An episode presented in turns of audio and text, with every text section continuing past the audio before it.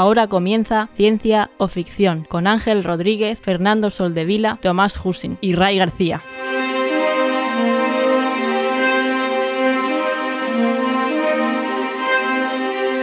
Bienvenidos a Ciencia o Ficción, un programa sobre la ciencia y la tecnología que encontramos en libros, series, películas y básicamente cualquier plataforma. Yo soy Ángel y hoy me acompaña casi toda la plana, falta solo una persona, falta eh, Antonio, pero tenemos, por otro lado tenemos a Fernando. ¿Cómo estás, Fernando? Muy bien. ¿Seguro? Sí, a ver, lo, lo normal. Vale. Pues, Tomás, ¿cómo estás? Que la otra vez me olvidé de ti. ¿Qué pasa, Supris? Pues hoy no, hoy no, hoy no te olvidas de mí. Nada, muy bien, he tenido un día maravilloso. Eh, hoy son de esos días que los, los juglares ca- cantarán grandes hazañas sobre este día, sobre mí. Ha tenido, bueno, hoy es festivo local aquí en Murcia. Tú y yo, Ángel, no hemos trabajado, eh, ni mi mujer tampoco, y, pero la niña ha tenido guardería. Entonces hemos tenido un día fantástico nosotros de adultos, solitos en Esto casa. sabes que tu hija lo escuchará antes o después. Lo- lo- Se lo sí, sí. contaré, se lo contaré. No, no. o sea, subiendo al armario. No se lo contarás. O sea, se lo encontrará por internet y irá a cantarte las 40. Porque tú de esto ¿Por dentro de una semana o dos no te acordarás, pero está grabado. Bueno, No, pero huele, te- huele a que han grabado, han grabado la escena. También te digo, Fernando, y tú lo sabes, que lo escuchas, que está padrazos. Todo lo que diga en su contra estará allí. También. Y ahí hablamos solamente cosas malas, así que... ¿Qué tal, Ray? ¿Cómo estás? Hemos visto antes de empezar, quien quiera ha tenido ahí un, un filtro, ha puesto un filtro, no sé si es nuevo de Instagram, pero tenía un filtro en su cámara, pero ahora lo estamos viendo ya taciturno, un poco cabizbajo, pero lo tenemos. ¿Cómo estás? Es- estoy terrible. No, muy bien, pues, eh, pues he cansado, la verdad, del día. eh, con ganas de echar un ratico y unas risas. Y poco más. Yo eh, creo que va a haber risas hoy, ¿eh? Has elegido un día bueno. eh, me apetece, la verdad. Pues me alegro que, mucho, me alegro. unido a ello. Si podemos sacarte a ti una sonrisa y al resto de los, de los oyentes y espectadores con la mierda que las mierdas que hay por el mundo, yo con eso me doy por satisfecho, como sabéis. A ver, con, con Tomás me huelo que es fácil, ¿eh? Te, te- te informo que estoy grabando en gallumbos, o sea, no me hagas levantarme porque si no me verías, así que estoy ¿Y en la de previa? para arriba. Estoy teletrabajando. En la previa se ha caído la cámara hacia abajo y se ha visto, la se ha visto el teclado. Voy a tener que poner, eh, repetir el, el ojo de halcón, a ver si se ha visto algo. Bueno, o eso, o Pon el ponemos bar, el esa bar. imagen como la imagen del podcast de esta semana. O- ojo, Yo sugiero. es que, sí, sugiero. sí, es que Ray está aquí por, por algo. Tenemos mucha suerte de tenerlo. Qué, qué grandes ideas aporta. ¿eh? Has oído, Fernando, ¿no? No hace falta preparar Sí, sí. portada, ya lo tenemos. Solo hay que, Ya lo tenemos. solo hay que ponerle el, el, eh, El número. el número. Muy bien, muy bien. Pues, pues vamos a pasar ya al programa de hoy. Vamos allá. Vamos allá. Y siempre se me olvida poner esta melodía, pero hoy voy a ponerla.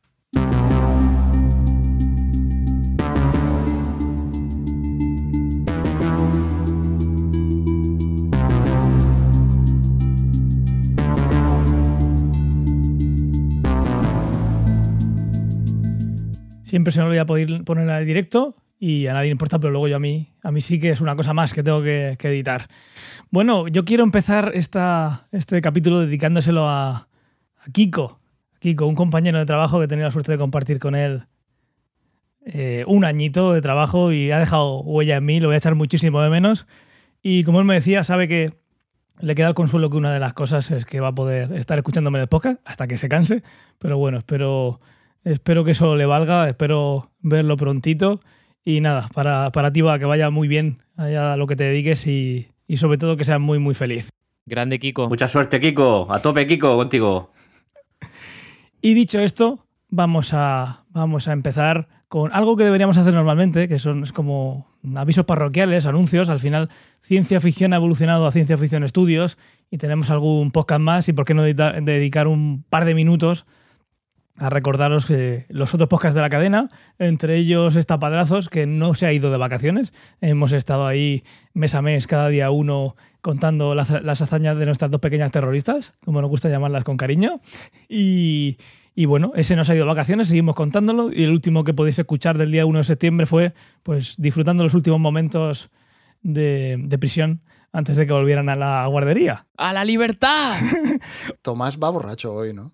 El eh, Tomás es que, es que ha librado y estaban en casa los dos y la niña no. ¿Cuántos cubatas, cuántos cubatas te has No, hecho? ninguno, te lo juro que ninguno, pero es que tenía un día, no sé, estoy... estoy Pasando un Tiene el, pavo, tiene el pavo muy subido hoy. Sí, estoy con flecha, Tiene como el en el pavo. Pro, tío. El caso es que yo, por hacer spoiler del siguiente, eh, estamos a día, grabando a día 13, pues igual lleva ya Martes, martes y 13. una semana y algo, lleva Oh. mala. O sea, la guardería ha sido llegar y el primer contacto ha sido como llegar a un planeta extraterrestre y coger el primer virus que había por ahí. Eh, por otro lado está Ya Puestos, el podcast de Antonio, el único que le importa, porque por aquí viene poco y cuando viene pues no suele prepararse las secciones. Pero bueno, dicho esto, eh, este sí estuvo una No es un semana de podcast de, drogadicción. Eso es. Ya puestos, recordad, no es un podcast, no es ya puestos en drogas, es ya puestos, me pongo a contaros algo. Está muy bien que lo cuentes. Eh, en el último, que, que no- ya volvió de vacaciones, y en el último nos cuenta, por ejemplo, eh, GP GPX en smartwatches, ya sabéis que lo suyo es la tecnología, eh, nos cuenta una experiencia personal de algo que le ha ayudado a perder 14 kilos. Creo que lleva ya perdidos en, en poquitos meses y ahí nos trae una tecnología que puedes llevar en un smartwatch y que a él le ha animado y que quiere compartir con nosotros. Y por otro lado, de los que tenemos activos, eh, ha vuelto eh, Batería y Escorpión, que tenemos aquí a sus dos integrantes, igual que a los dos de Padrazos, que es, como ellos mismos pusieron, una información de relleno perfecta para coger el sueño.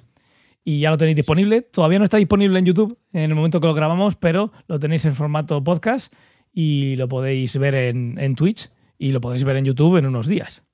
Es el podcast en el que sí que hacemos spoilers de las series. Exactamente. Sí, esa es la, la- la descripción perfecta del podcast es esa. Sí. O sea que Ahí es. deberíamos ahí sí que llevarlo se- eh, a otro. Ahí se cuenta todo. No, no es. No, esto no lo vamos a decir que hay gente que no lo ha visto. Pues si no lo ha visto, no veas el episodio. Aquí si se cuenta Claro, algo, correcto. primero me lo contáis a mí, sobre todo si el spoiler es para mí. Claro. Por favor. Bueno, no te preocupes. Y algún día ya, querré, ya, ya os digo que querré estar en batería de escorpión para hacer eso. Pero bueno, se vendrán cositas nuevas al, al podcast, así que eh, permanecer atentos. Stay tuned. Pues vamos a seguir eh, con la primera sección de hoy, que va a ser la recomendación de la semana. ¿De acuerdo? Y voy a empezar hablando de. Bueno, voy a empezar y terminar de la recomendación de la semana, que va a ser Las Luminosas. Las Luminosas es una serie de Apple TV Plus que eh, terminó hace ya unas cuantas semanas, son ocho episodios, y es algo que en, en- hay ciertos paralelismos que encuentro con Severance en la forma de contarlo y demás, de que la primera parte igual no sabes un poquito por dónde vienen las cosas y luego te vas enterando un poco. Es una serie que me ha gustado mucho. Eh, es, una, es una chica que no sabes lo que le pasa en la cabeza, no lo sabes, pero como que tiene, tiene problemas en saber la realidad en la que vive. ¿De acuerdo? Dejémoslo ahí. Eh, es una chica que tiene un evento traumático, un, un asalto que le pasa, pasa de pequeña y eh, ella trabaja en una redacción y digamos que parece ser que vuelve a haber un incidente muy parecido a lo que ella sufrió y eso pasa dentro de un entorno que tiene pinta de ser algo de ciencia ficción. Ya, eh, si os hago un spoiler, pues bueno, estamos en ciencia ficción, aquí hablamos de ciencia ficción, pues hay cositas de, de ese estilo y Ah, se yo las recomiendo.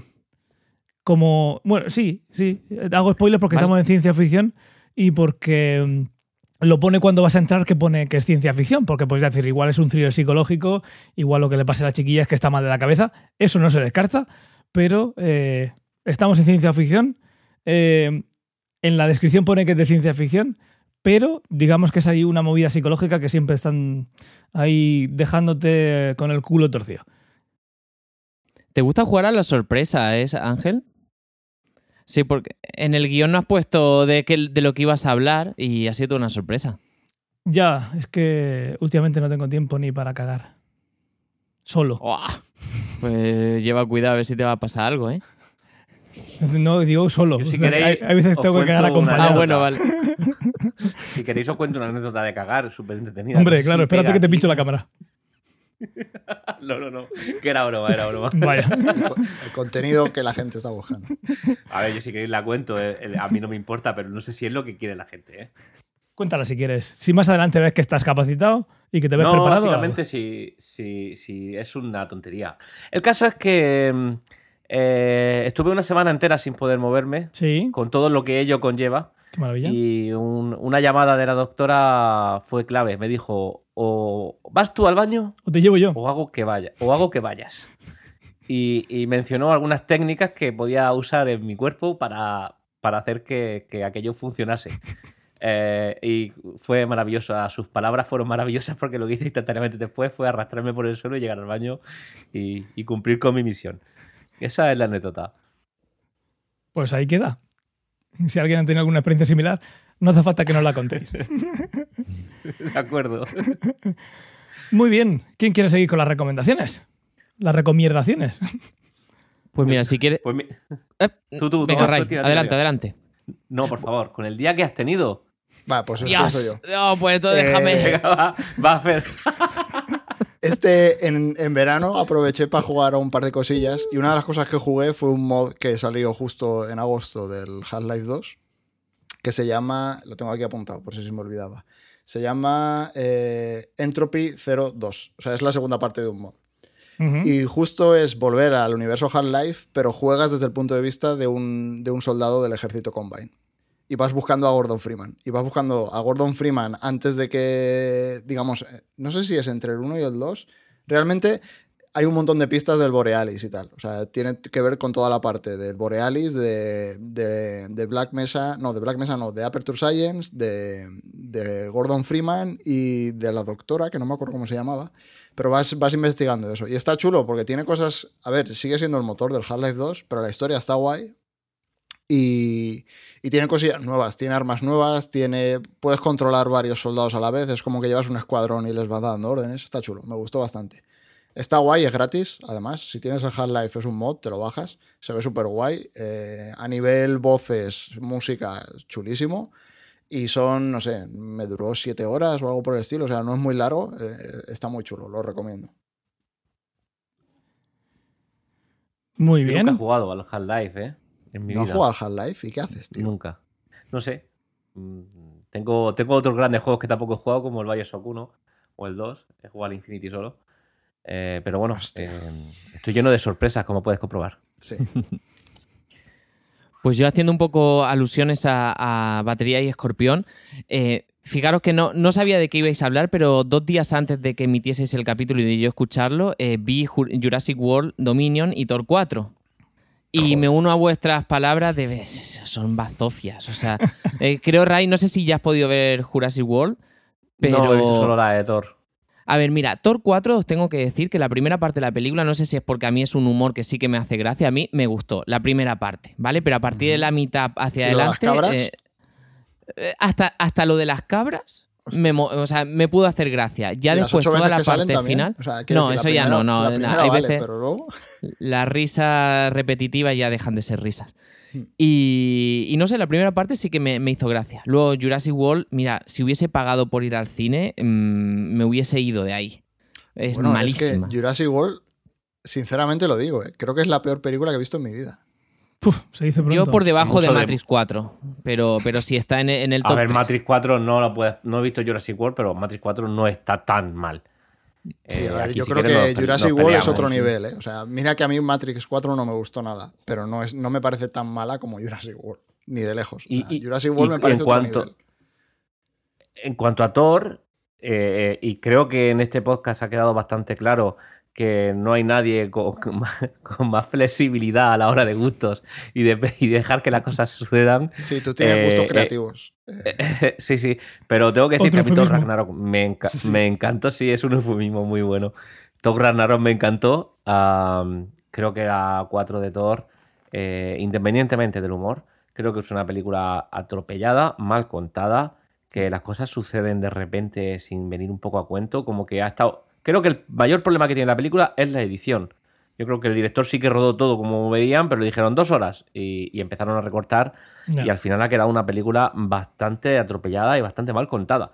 Aparte del humor, que te puede gustar más o te puede gustar menos. A mí las cabras no me parecen un No problema. hay una pero- escena, hay una escena, lo de, las, lo de las cabras no me parece un problema, de hecho incluso me hace gracia, pero hay una escena al principio de la película que es similar a un anuncio de Jean-Claude Van Damme, solo voy a decir eso. Eh, no ¿El sé si baile? recordáis el anuncio. eh, No, el del baile de los camiones. El El, de los camiones. Que, que en ese momento. Esa yo es la escena que dije yo que habían robado de la película de Zul no, Zulander, no, la del Zohan, que también tiene una escena también Sí. que se abre de piernas y tal. En ese momento me bajé de la peli. Dije, vale, ok, ya entiendo Hostia. por dónde va la película Sí. y no, no me encaja.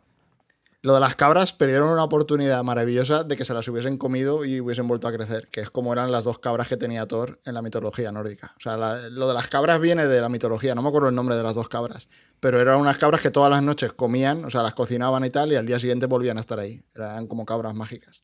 No eran los bellocinos, ¿no? Ah. Eso era otra cosa. No, eso era otra movida. Pues, Ray, cuando veas Jurassic World va, mm, te vas a bajar también mucho antes de la película. O sea, es malísima. Lo que La sí puedo anterior no me disgustó, ¿eh? Ya, no, pero la anterior- Jurassic- no, pero esta no tiene nada que ver. O sea, Aquí es hay, que una, es, que, es que hay un es par de que- cosas que son un meme, pero malísimo. O sea, primero, hay un, un par de cosas solo. Lo que llevan haciendo en esta saga de que a los velociraptors, si te agachas y les pones la mano delante, eh, por algún extraño motivo es como lo de las gallinas que se duermen. eh, aquí lo han, lo han llevado hasta el extremo. Hay ocho personajes distintos que hacen esto durante Lo usan. Yo, cuando terminó la película, la se lo hice película. a mi hija. A mí, a ver si te surte efecto. O sea, yo digo, es que se lo hace a todo. Claro, si claro. funciona Cada- siempre, cada digo, se lo voy a hacer a mi lo están haciendo y dices, "No, o sea, me estás vacilando, Dices, no "Hostia, puede El cerebro de lagarto que tiene, pues ese cerebro primigenio de lagarto igual también lo hace. Yo voy a probar con Y Daniela después. luego hay otra cosa que me flipó muchísimo, a ver si a Tomás también le pareció eh, increíble, que es que el malo de la película es una caricatura de. eh, ¿Cómo se llama? El, Sí, dueño- sí, el, dueño- el sí, CEO de sí, Apple. eh, sí, sí. Tim- Steve Jobs. Sí, no, es ah, una no, Tim caricatura, Cook. digamos. Tim no, Cook. Se parece. Se parece Se- físicamente. Se parece, no, pero... quiero decir, han cogido un tío que se parece, lo han vestido igual y es un villano de clásico de "Ja, ja, ja, qué malo soy. Eh, Eso pasa también Y- en la de Don't Look Up, que parece. Sí. o sea, por dentro es Elon Musk, pero parece Tim Cook por fuera. sí. Pero tú sab- sabes quién es ese personaje? ¿Sabes que aparece en otra película, en la primera de Jurassic Park? ¿Sabes ¿El quién personaje o el actor? es? El. Bueno, el actor. El actor, no. No, el actor. Sí, claro, el actor. Las sí. demás sí la he visto, Y esta no la he que, visto. que es además el personaje, el mismo personaje. ¿Quién es? El que en la peli, en Jurassic Park, cuando se reúne con Dennis, eh, creo que se llamaba Dennis, el gordo, eh, que se reúne en Costa Rica, En una que le playa. da- Sí. en Con una playa que le da el maletín con todas las que es cosas. ese. Es, el malo, ¿Es pero sí ese? no- Dogson, puede ser. No sé, que dice, Dogson años, está aquí, Dogson está aquí. Esta es la escena justo antes de lo de los dilofos- dilo- que es- es la dilofosaurios. vuelta que de se ese, ¿no? Que se abrían las orejas y escupían No, veneno. Sí, no, pero mucho, al principio de la película Sí, sale. sí, antes, sí, sí. Es ese. Bueno, aún así la película es una puta bazofia. Eh, es malísima, es malísima. Es muy mala. Bueno, pues la veré. mm, Y lo que sí recomiendo, que eh, ha sido hoy prácticamente lo que he hecho durante todo el día, aunque llevo ya varios días jugándolo, es el videojuego Ghost of Tsushima. Eh, no sé si habéis jugado o lo peli, ¿eh? conocéis. Van a- sí, van a hacer una peli de ese juego. Pues Yo está muy guapo. no- o sea, es, es un juego para Play. Bueno, yo lo tengo para Play 4. Como, no es como el Half-Life que es gratuito, este es de pago. Y No, el es así. el de- Half-Life no es gratuito. ¿eh? bueno, el, el- el mod que dices, vale, perdona, el mod. Eh, está muy guapo. O sea, es, eh, lo cuenta como. Es una invasión de los mongoles en el Japón feudal. Y, y está muy guay toda la ambientación, el mundo, es, es un mundo abierto súper grande. Lo que no me mola es que para ir avanzando en el mundo y descubriendo cosas, pues como en los típicos juegos de hoy en día, que es de mundo abierto, pues sale todo con niebla, ¿no? Entonces tú conforme vas avanzando en el videojuego vas abriendo mapa. Tío, la niebla se disipa mm, muy poco. Tienes que estar horas y horas recorriendo el mundo para empezar a, disipar toda la, la, mierda, iba a decir, la niebla y encontrar eh, sitios para visitar. Pero está muy guay. Es un juego as- así de samuráis y con toda la ambientación del, del honor samurái, etcétera, y, y pinta muy, muy guay. Además es No, súper tiene buenas críticas, ¿eh? Hmm, tiene muy buenas críticas. Además es Sí. uno de los últimos grandes juegos para la Play 4. Yo lo quiero jugar. Lo que pasa es que todavía no está barato. Pues si tienes la Play 4 te lo dejo cuando termine yo el videojuego. Y Vale, sí, sí, la tengo. qué más? Eh, ah, sí, tengo ganas de, de avanzar en. Bueno, es que antes mm, Ángel ha dicho que sí se puede hacer spoiler, pero yo creo que no lo voy a hacer spoiler de El Señor se de los puede. Anillos. No se puede. Vale, no sé, ahora no, ¿no? No se puede. Si el spoiler es como he dicho yo, pero si, tengo que- si, tiene, si tengo que ponerte por escrito, te lo mando, ¿eh? He Eh, no, dicho, que, no, he no, dicho no. que es de ciencia ficción. He dicho que la serie es de ciencia ficción. Ese es mi spoiler. Pero ¿qué, qué, qué más ciencia ficción hay que el, El Señor de los Anillos? Que salen ahí es fantasía. pelosos. Bueno, más fantasía, ¿no? Pero Tu fantasía. por ahí te lo- Pelosos. no me digáis esas palabras en español, porfa, que me da angustia. Es que son Pelosos, eso es canon. Sí. No, son Harfoot. No, jo- Harford. ah, sorry. Hoy estáis Oye, para ese tipo de internacionales. series. Un beso desde aquí a la reina de. Inglaterra que nos estará viendo. Sí. Mm. Seguro, sí, en La- streaming. Me voy a callar porque nos banean. Eh, ¿Qué iba a decir? Ah, sí, que en vez de ponerles pelosos, han perdido una oportunidad maravillosa de llamarlos joveganos. Veganos. En fin. No es invención, no es invención de Amazon el llamarle pelosos, es canon, eso. No, es Se llaman traducción. pelosos antes de ser hobbits. Se llama traducción. No canon. Es canónico. Sí, pero eh, eh, es canónico. Is- is canon, la- canon. Sí. De los Es ciencia. del traductor que he decidido Es- llamarlo peloso. Es, Es, cano- es es- canónico y rúcula, pero en inglés. es ciencia. Bueno, y tengo muchas ganas también de empezar la quinta temporada de Cobra Kai, que aquí no hay ciencia ficción, Cinco pero ya. Yo me eh, creía que en la primera lo habrían cancelado. Sí, está muy guapa, a pesar de ser así de adolescentes y tal, pero está, está chula. Está- no, no sé si os gusta, pero a mí me entretiene bastante. No sé ni qué es, Tomás. No, o sea, no te Cobra Kai, engañar, tío, no los malos de Karate es. Kid, los malos de Karate Kid, pues la, la- la- la escuela de karate Cobra Kai, de las primeras películas de Karate Kid, pues nada, tienen los actores originales, o sea, Daniel Laruso y el otro que no me acuerdo cómo se llama, eh, ay no, se me ha ido la cabeza. El señor Miyagi. No, ese ya murió. Ese no, no lo han hecho ni en CGI. ¿No sale en y- el cielo como, como Mufasa? Una no nube, hacen una una super. En el, en el episodio quinto de la primera temporada hacen una referencia al señor Miyagi muy guapa. El final, tenéis que verlo. Dios. Los pelos como escarpias. Bueno, ¿De la pues tengo cuarta? ganas de volver a retomarla, ¿eh? De la cuarta ¿Cuál? temporada, dices, el final de la cuarta, porque sí, No, han el- estrenado el- la quinta, ¿no? Ahora han estrenado la quinta. Pasarme el clip. Ah, vale, tú lo ya la has visto entera. Yo he vi- no, yo me falta empezar la quinta que empezó hace una semana. Vale, pues pero ya la cuarta, todas vale, las vale. cuatro temporadas anteriores sí las llevo al día. ¿Y la la recomiendo. ficción dónde está de eso? La ciencia ficción está en, en, en las- el puñetazo que te voy a dar desde la pantalla. cómo consiguen a dos días a- empiezan a aprender karate y a los dos días ya son cinturón negro. Esa es toda la ciencia ¿no? ficción. O sea eh, ahí tienen la máquina de, de Matrix que le enchufan ahí y dice ya sé kung fu pues aquí es ya sé Miyagi-Do ya sé Cobra Kai ¿Cobra Kai qué es? Es un tipo de... es, es el nombre de un dojo tío Ah. Que de hecho el otro día estaba paseando por, por el lugar donde vivo y había una persona que iba con una sudadera de Cobra Kai. Y dije yo, no puede ser que haya merchandising de esto y que lo lleve un tío de Alto Real. ¿No era Antonio? No, no era Antonio. Pero dije yo, no, no ¿Pero es la serie posible. que es en plan Remember ochentero o qué? No, No, es, es de... Es actual. actual. Eh, sí. Es actual. Lo que pasa es que los senseis de, que enseñan karate son los actores originales de la, de la trilogía original de Cobra Kai. Bueno, de la primera película, porque el rubio no sale después en las dos siguientes. Pero bueno, Esta está, serie la, está estrenaron, la estrenaron primero en YouTube Originals. La primera Estuvo la- temporada la, sacó, la primera. sacó YouTube. Buah. Sí. Mm. Sí, y, vi est- eh, y tuvo muchísima, muchísima audiencia y muchísima repercusión y la compró, ¿quién lo con Netflix. Y ahora se está retransmitiendo por Netflix. Muy Así bien. que ahí Sí. queda, mi recomendación de la semana. Muy bien. A ver, que me apunte donde Vale. tenía la sección para recortar el audio. Gracias, Tomás. De nada a ti, señor dictador.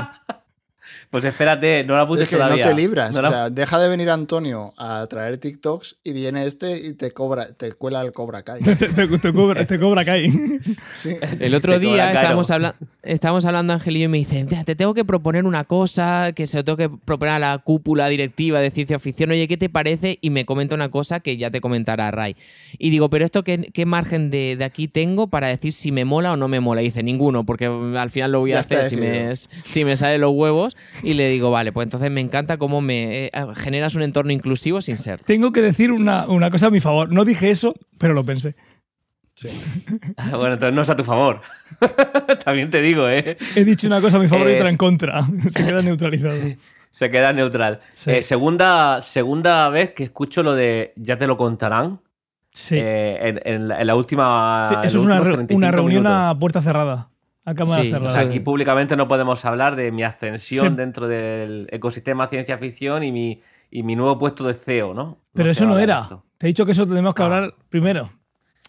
Vale, vale, de Es acuerdo. otra cosa, es otra bueno, cosa. oye, eh, independientemente del salario que me vais a poner, ¿Sí? eh, yo ¿Es también cercano al traigo que algo, tienes pues, ahora? eh, igual o parecido. sí. Cercano. Traigo algo que. mm, ¿Cercano? No, a mí se me es muy claro. ¿Me vais a poner un salario o qué? Bueno, ¿a dónde voy? ¿Se paga o no se Em, paga? ¿Se paga o no se paga? Eh, yo también traigo, traigo mis cositas. eh, por eso te decía que no, no, no apuntes muy, con letra muy fuerte el, el minuto de Tomás, porque es probable que tengas que anotar otra hora después. Nada, yo modifico el marcador y ya está. Hostia, este episodio se va a quedar en 10 minutos. A ver, yo os traigo una obra que a mí personalmente me está gustando mucho. Ni siquiera sé, a lo mejor lo he hecho ya y he hablado antes de esta serie, me da igual. Eh, es eh, Spy X Family. Esa es la actitud. Eh, exacto. ¿Qué otaku Em, eres, Ray? Por Eh, Dios. eh, me, me gusta un montón, tío. No, no, no veo tanto anime como, como me gustaría, ¿eh? Me gusta bastante, pero no lo veo tanto. Eh, Spy X Family es un... ah, empecé viendo el anime y ahora estoy siguiendo el manga. eh, pero es una historia que me ha eh, roto todos los esquemas. No es el típico anime que yo vería. ah, sin embargo, me parece súper bien hilado. Súper- la historia está súper bien construida y, y tiene, y tiene mucho sentido y es muy graciosa. Entonces, ¿de qué va esto? Pues va de un espía, el mejor espía del mundo. Esto lo conozco el- yo. Eh, Perdón. ¿Sí? ¿Lo conoces? Es que hay un meme de la chiquilla tirando un zapato y explota. Sí, sí. El, eh. Anya, Anya Forger se llama la chica. Eh, eh, la historia va de un espía, eh, el mejor espía de- de- del mundo, en un universo, en un mundo que no es real, donde hay como dos grandes reinos que están enfrentados, que es el este y el oeste. eh, y el espía se llama Twilight. El oeste, Entonces le- sí, West Coast. Eh, Twilight es eh, em, el mejor, como digo, espía del mundo y le asignan una misión en la que, bueno, intenta evitar la mayor guerra posible entre los reinos, etcétera, etcétera. ¿Cuál es la misión? La misión es llegar hasta eh, el máximo dirigente del reino del este, me parece, no lo sé, de uno de los dos. De Putin. Eh, ¿Cómo? Pues eh, eh, ese tipo tiene un hijo que acaba de entrar al colegio. Y entonces se le, se le ordena que tiene que construir una familia y conseguir que la persona, el niño que, que consiga por ahí, construyendo su familia, entre en el colegio. Ese es un poco el, el, digamos que la- la- el resumen rápido.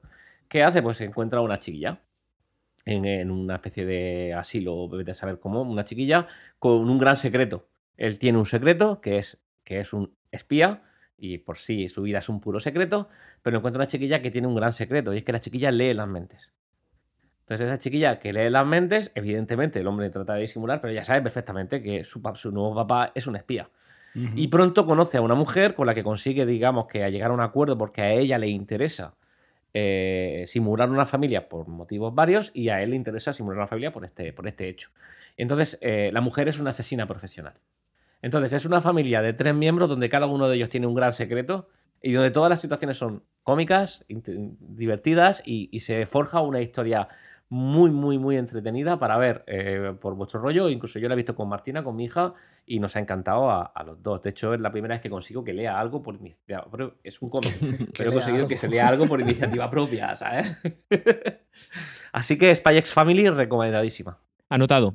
Eh, ok, pues muy bien, gracias por las recomendaciones a todos.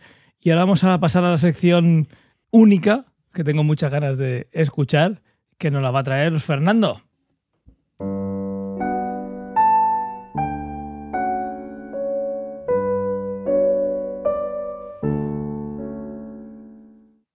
Cuéntanos. Ha llegado la hora, ya ha llegado la hora. Hemos estado rodeando este tema durante un montón de episodios, pero ya ha llegado la hora de abrir el melón. ¿Quieres que diga yo el título de la sección o lo dices tú? No, porque igual hay, o sea, tenía dos títulos, de hecho. Vale. Si quieres te puedo dar el explicit o te puedo dar el que pondremos en el vídeo clickbait de YouTube, el que tú Vale. quieras. Pues El explicit. El explicit. Yo voto por el explicit. El aquí. explicit es música de mierda. Me Vale. encanta. A, tope con este tema. Y el clickbait ya lo veréis. O sea, ese ahora no, no lo voy a decir. es clickbait hasta para vosotros. Claro, el Necesitamos también vuestras visualizaciones. Exacto. Para que le deis y diga, hostia, esta sección no me acuerdo, voy a verla otra vez.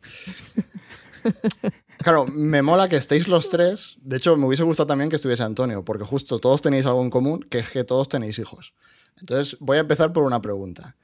Eh, y tenéis que ser sinceros, ¿eh? O sea, no, no creo que os estén escuchando ninguno. Bueno, no sé si tu, tu hija Ray estará escuchando o no, pero bueno. No está sí. todavía aquí. Perfecto. Entonces, perfecto, porque quiero que sea sincero. También puede Eh, ser, ¿eh? Puede ser. ¿Qué os parece la música que escuchan vuestros hijos? A mí me gusta porque es la que le pongo yo, que es de la, de la que vas a criticar hoy, creo. A mí me gusta porque todavía es muy Eh, pequeñita, no tiene ni, ni dos años, claro. entonces esa música es la que yo le pongo. Por esa parte Claro, tiene pero un poco cuando tienes que poner seis horas de poco yo cantando, ¿eso también te mola o qué? Cuando canta poco yo no. Me pasa como con, con los Simpsons que cantan y pff, eh, cuando, cuando viene la parte musical de una serie me, me pongo, Sí. est- me, me vuelvo incómodo. Pero eh, sí, como la que le pongo yo es la que, la que me gusta de momento, de momento pues sí. Pero vamos, no tiene tengo- mucho, tengo en que este caso no tiene mucho. Yo creo que ahí Ray, que ya tiene unos años, su hija será Claro, diferente. hay, hay dos escenarios aquí. Mi hija tenía nueve, casi diez. Entonces ya tiene como. Está forjándose un gusto propio. Primero, una aclaración. Pocoyo tiene un hit que si no habéis escuchado desde Pocoyo aquí, es ciencia lo ficción pura, recomiendo, eso lo he dicho que mil se veces. llama La canción de Pato. Es nuestro amigo Pato, un tío fenomenal. Le encanta comer fruta, jugar con los demás. Ponle Este- este Ray tema- luego en postproducción. ahí. Este tema, eh, eh, si podéis escucharlo en YouTube, es un hit. Poco yo mola Dicho huevo, ¿eh? esto, A mí me encanta. Pocoyo A mí me gusta tiene, mucho. tiene cosas guays, sí. ¿Qué escucha tu Dicho hija? esto, mi hija ahora mismo escucha, pues mira, escucha una chica que se llama. eh, ¿Cómo se llama? No Eh, sé. cómo se llama el disco, que se llama Sour. Shakira. Soul. Eh, ah, Olivia Rodrigo. Sour. Olivia Rodrigo. Olivia, ¿lo conoces? Sí. Pues Es a que mí se hizo, me se- parece mal. se hizo muy famosa el año pasado. Sí, está bastante chulo el disco. Esto- escucha, principalmente su artista favorita ahora mismo es Olivia Rodrigo. Ujú. Eh, escucha a Aitana. Eh, Macaitana. Y Macaitana, escucha. Y Macaitana. bueno, de este vamos, no se come pop. Aitana el Mac ese. No se come el Mac. lo- el- vamos, en la vida. Yo lo probé una ¿No vez y me, así? salí- me salía por aquí la grasa. Eh, Madre mía. ¿No, ¿No pasa eso que era vegana o algo así? Pues seguramente. No, una, no, No, era celíaca, creo. con esto. O celíaca. Era alérgica a todo lo que O alérgica. No sé si era alérgica a algo No o intolerante a algo o celíaca o no sé qué historia. Sí, bueno, Sí, algo pasó. eso es lo de menos. Bueno, pues eso, ese es el rollo. Un pop muy comercial, digamos que. Mira, también le gusta mucho el. Que a mí también, y ahora me, si queréis me pegáis, Harry Styles. No, No. sé qué. es, tío. Eh, Ahí sí que me pillas. Eh, Harry, Harry el Harry estiloso. Styles, sí.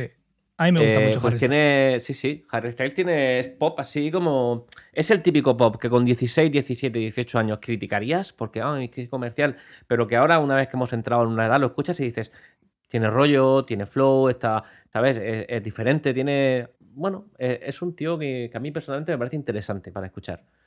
Entonces, eh, ese rollo es el que lleva ella. Muy bien. Pues todo eso, ¿Algo todo eso también lo escucha Daniela.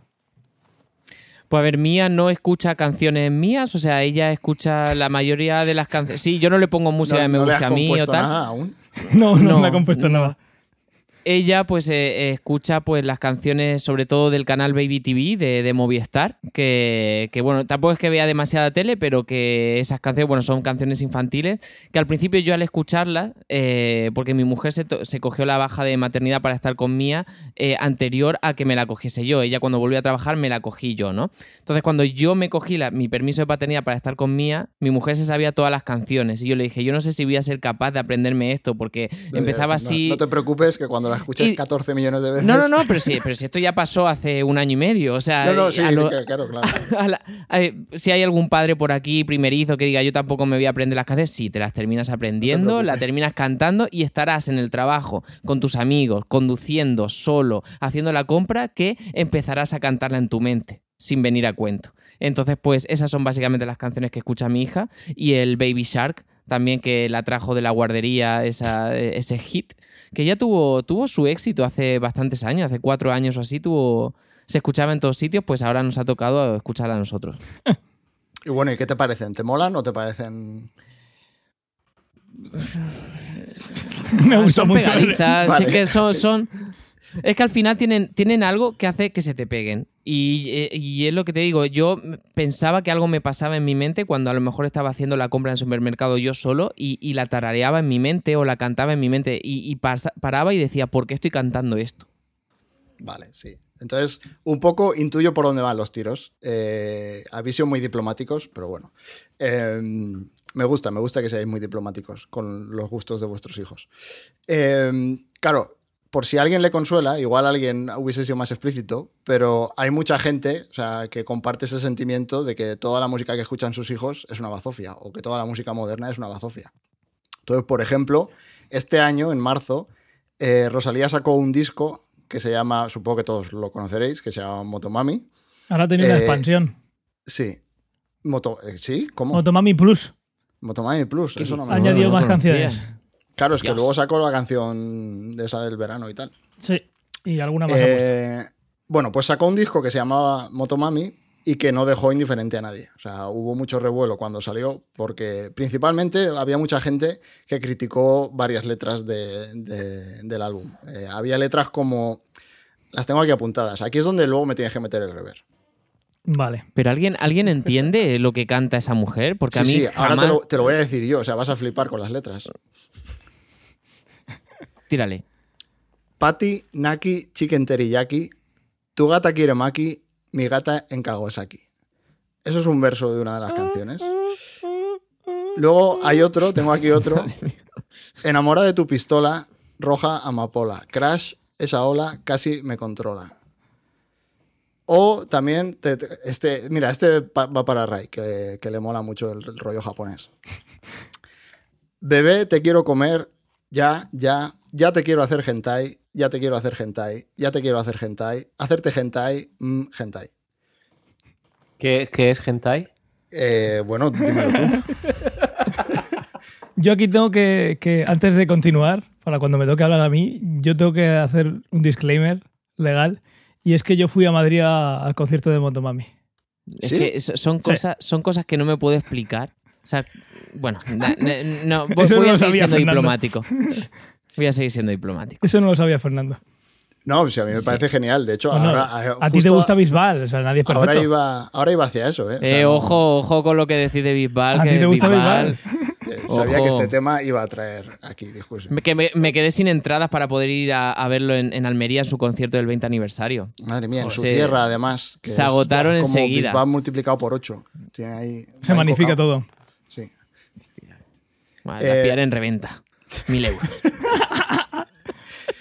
En el palco. Yo tenía un colega, eh, rápidamente, anécdota, eh, Julio, de Cartagena, que era hiper fan de Bisbal. Pero hiper fan es que tenía un póster de Bisbal a tamaño completo. Estoy hablando de un tío de 28, 30 años, hace 10 años. Póster a tamaño completo de, de Bisbal en, en su habitación. Y lo que al principio era un impacto, en plan de, bueno, en aquella época, pues, tío, que te gusta Bisbal, tal. Joder, aprenden mucho de, de todo el mundo. Entonces, de- al final dices, quiero decir, no sé cómo decirte, pero de, de ser algo como, uy, qué raro que te guste Bisbal y que tengas un póster de tamaño completo en tu Estás intentando decir- justificarlo, pero no veo hacia dónde va esa justificación. Eh, no, no, no, no, no, ¿eh? no voy a hacer ningún- Estoy, no voy estoy poniendo de mi parte, pero no acabo de ver hacia dónde va. No voy hacia ningún lado, es simplemente que, que me, me- de, de chocarme llegué a entenderlo y a empatizar. Sí, a ver, yo Entonces, sé. res- La mente a humana a tiene respecto. recovecos que son difíciles de comprender. Ya. Como que Ángel vaya a ver a, a Rosalía a Madrid. Por ejemplo. Bueno, no voy a Entiendo entrar. obligado. Sí, no voy a entrar a valorar la calidad de las Con la rimas. entrada VIP. La entrada VIP. Sí, la Cállate, entrada no tienes que decirlo todo. Yo no voy a entrar a valorar la calidad de las rimas de Rosalía, porque yo qué sé, a fin de cuentas, hentai, la verdad es que rima de puta madre con hentai. O sea, otra cosa no, pero No, rimar es rima Consonante total, ¿eh? Sí, la verdad es que está bien tirada. Sí. Eh, pero bueno, al margen de la calidad de las rimas, yo qué sé, yo siempre digo lo mismo, que cada cual escuche lo que le salga del coño. Si te mola Rosalía, pues ponte Rosalía, tío, disfrútalo. A mí lo que me jode de este tipo de música es que todo está por autotune. O sea, si tú eres cantante, demuestra tu. tu- Rosalía tu- no tiene tu autotune. Ahí tengo que levantar una- sí, no, Rosalía no tiene autotune. Lo tiene, lo tiene que tener. Rosalía tú no escuchas a Bisbal, tú escuchas a Bisbal y escuchas un torrente de voz natural. Que, que eso, Que sí, eso que sí. es gloria bendita. Lo del autotune ya, lo, ya lo debatiremos en otro sitio, porque eso es igual, eh, eso lo debatiremos en otro lado. Pero vamos, Rosalía no, no usa autotune.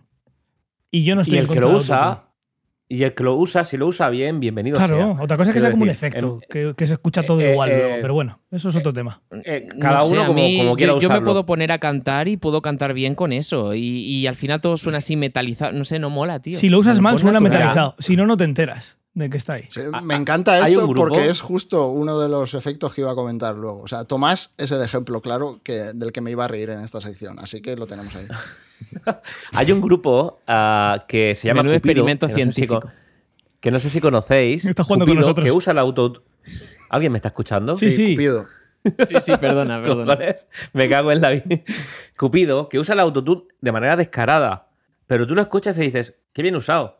Es decir, tiene el, eh, el- el típico autotune que sabes que es autotune, que no es el que está puesto para arreglar que te has desviado media nota hacia arriba o media nota hacia- abajo, que es el, Sí. enfoque inicial del autotune. Es sino como que el efecto Cher, que es un efecto. Esto, eh, pero bien usado. Y, y chicos, eh, bienvenidos sean. Eh, alguien innovador dentro del mundo de la música que coge las nuevas, de las nuevas generaciones, que coge las tecnologías y las adapta para hacer algo. A mí personalmente me parece, eso es un, para mí es un bravo. Te, puede gustar más, te puede gustar menos, pero es una herramienta que está ahí si la quieres usar, para adelante. Buah, Yo opino fabuloso. Si quieres, Ángel, eh, pon autotune en, este, en la edición de este podcast y nos pones así alguna. Mira, te la has ganado. Ahora vas a tener todo el episodio del autotune puesto. autotune, ya verás, ya verás. Ya está. Si es que además, esto, y no me quiero liar mucho con esto, pero esto al final es como todo. Tú puedes dedicarte 15 años de canto para cantar bien y afinar, o puedes coger y tener autotune y escribir letras que estén bien y con el autotune tienes una herramienta para poder hacer un disco y que no te raye la Pero que no eso te es raye una el oído. Esto es como todo. Ángel, eso es una estafa. Claro, pero es que también es una estafa usar un micrófono en un concierto. ¿Por qué no te pasas 10 años ¿Por qué usas estudiando ópera para no tener para gritar y no tener que usar un micrófono? Es que esto al final es tecnología. Pero, primero que ese, esas- eh, No. ese ejemplo que has puesto, esa similitud que has puesto, no tiene ni pie ni cabeza. Bob Dylan, sin un micrófono, no lo irías ni a un metro. Bob Dylan. ¿Pero Bob Dylan sin un micrófono la no es la- nadie. las peras con las manzanas. No, es tecnología. Tú la puedes usar mal o la puedes usar bien. O puedes Es dedicarte vein- o no no es usarla. tecnología, es ciencia. Es tecnología basada en ciencia. Destruir el podcast. Pero e- es- eso, está- eso está claro. Tú puedes dedicarte 10 años de clase de canto hasta que estés preparado y luego ponerte a escribir letras y ser un auténtico desgraciado y no poder escribir nada. O puedes escribir bien letras y tener una voz mediocre. Puedes cantar y si no lo usas como un efecto, pues bueno. ¿Tú sabes la Yo solamente estoy viendo la, la cara del científico Fernando que está tomando notas del experimento que está haciendo con nosotros, que está jugando. Otra cosa es que suene que todo igual. Eso es otro Esta tema. sección iba a levantar ampollas. Eso es otro tema. Pero vamos. Tomás, si diseñas, no sé por qué usas Photoshop. Cuando podrías diseñar con, con- ni Sí, siquiera con lápices que- de colores. Tendrías que fabricarte tus propios tintes. y El tus otro propios día- colores. Esto es lo mismo. El otro día. Ray, la- eh, la descubrí con un compañero de trabajo que hay una página en la cual tú metes una imagen y te la vectoriza a unos niveles Sí. flipantes que a lo mejor un diseñador gráfico está cuatro días haciéndolo.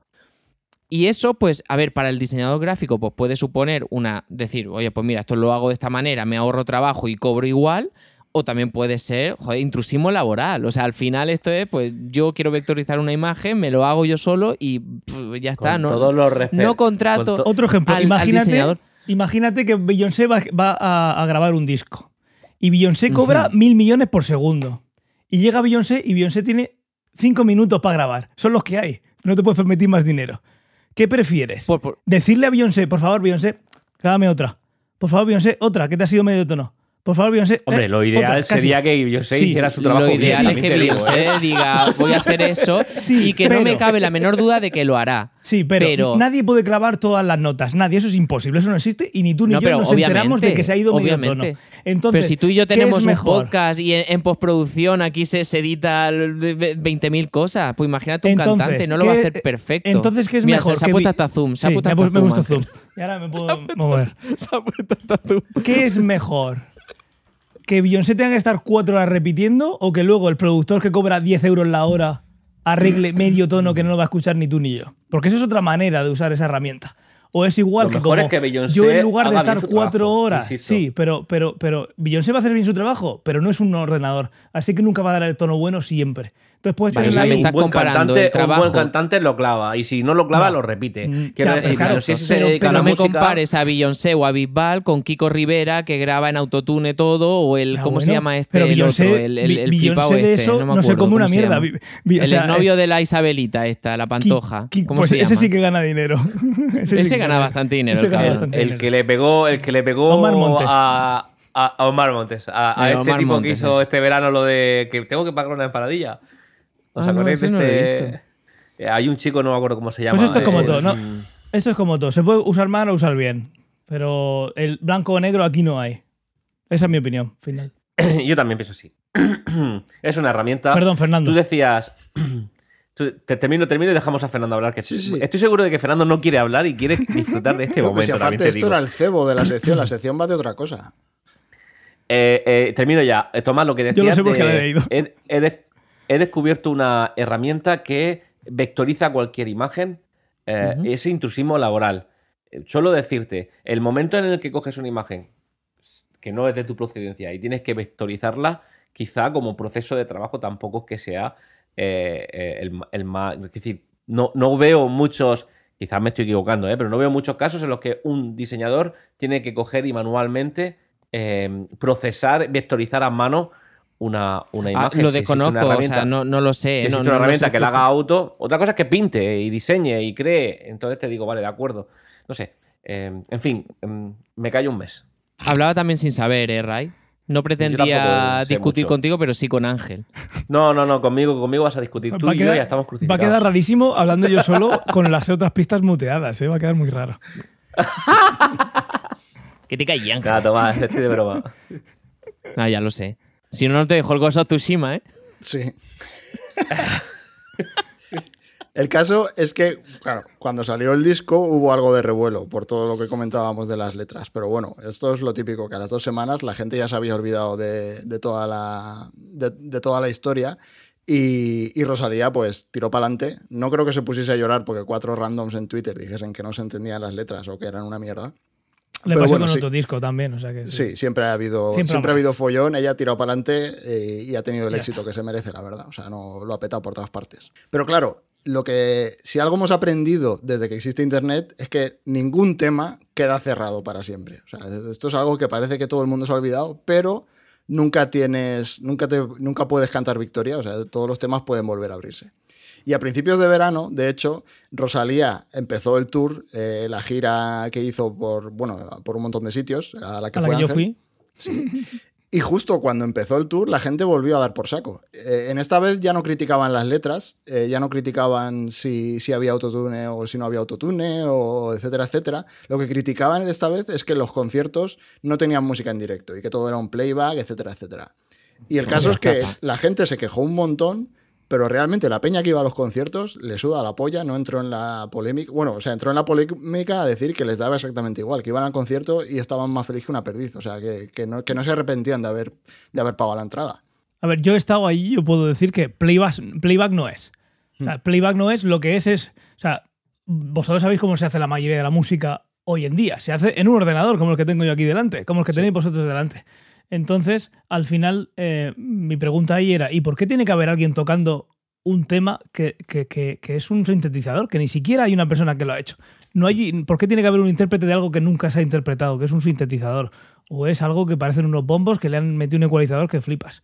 Lo que hace básicamente en el concierto es, de todas las canciones, yo me lo imagino así, lo voy a, a dar a exportar. Yo tengo aquí mis 20 pistas, una en la que tengo eh, mi voz y otra en la que tengo todos los efectos. Y las otras voces sí hay. Y yo cojo y le doy para el concierto a exportar con mi voz en mute. Y cojo y me pongo a cantarlo en el directo. Y lo que estoy haciendo es acompañar al resto de pistas. Ya está, si es que no hay más. No se ha grabado en un, eh, en un estudio con alguien dándole la batería, repite un poco, venga, te he grabado ya en tu pista, vamos a grabar otra cosa.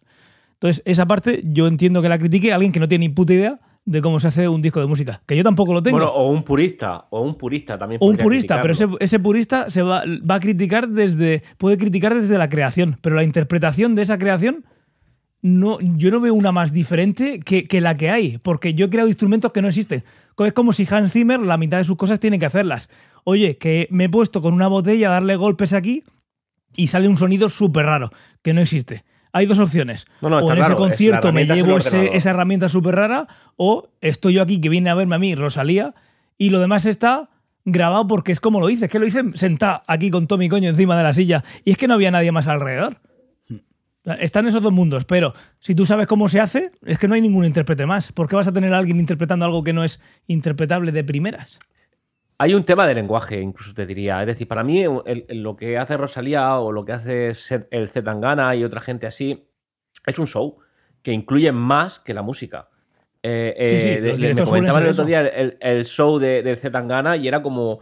Eh, no sabría explicarte muy bien, pero era mucho más que un concierto. En sí, eh, eh, era pues gente, y había una bailadora flamenca y era como una conversación, y era como una especie de obra de teatro. Yo en el ese, que por tirarme más piedras a mi tejado, canciones. llevo un año queriendo ir, pero mis vacaciones nunca cuadran con eso.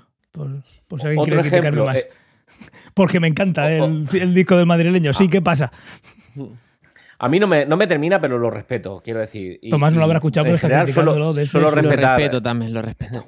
Solo respetar, pero no, no, no Tomás ni está muteado, tampoco, no es algo está que me llame la pero lo ha atención. cortado Ángel. Sí. Sí. Eh, otro ejemplo de show que, que es interesante es Stromae, ¿lo conocéis?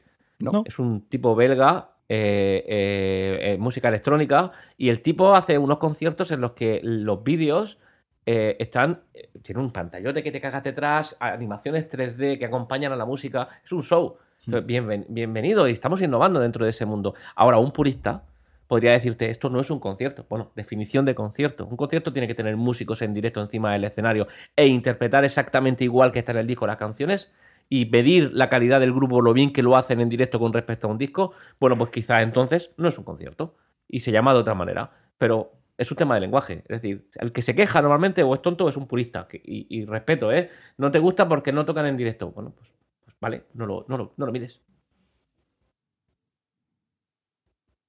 Perfecto, este silencio me ha encantado. O sea, ha sido demoledor.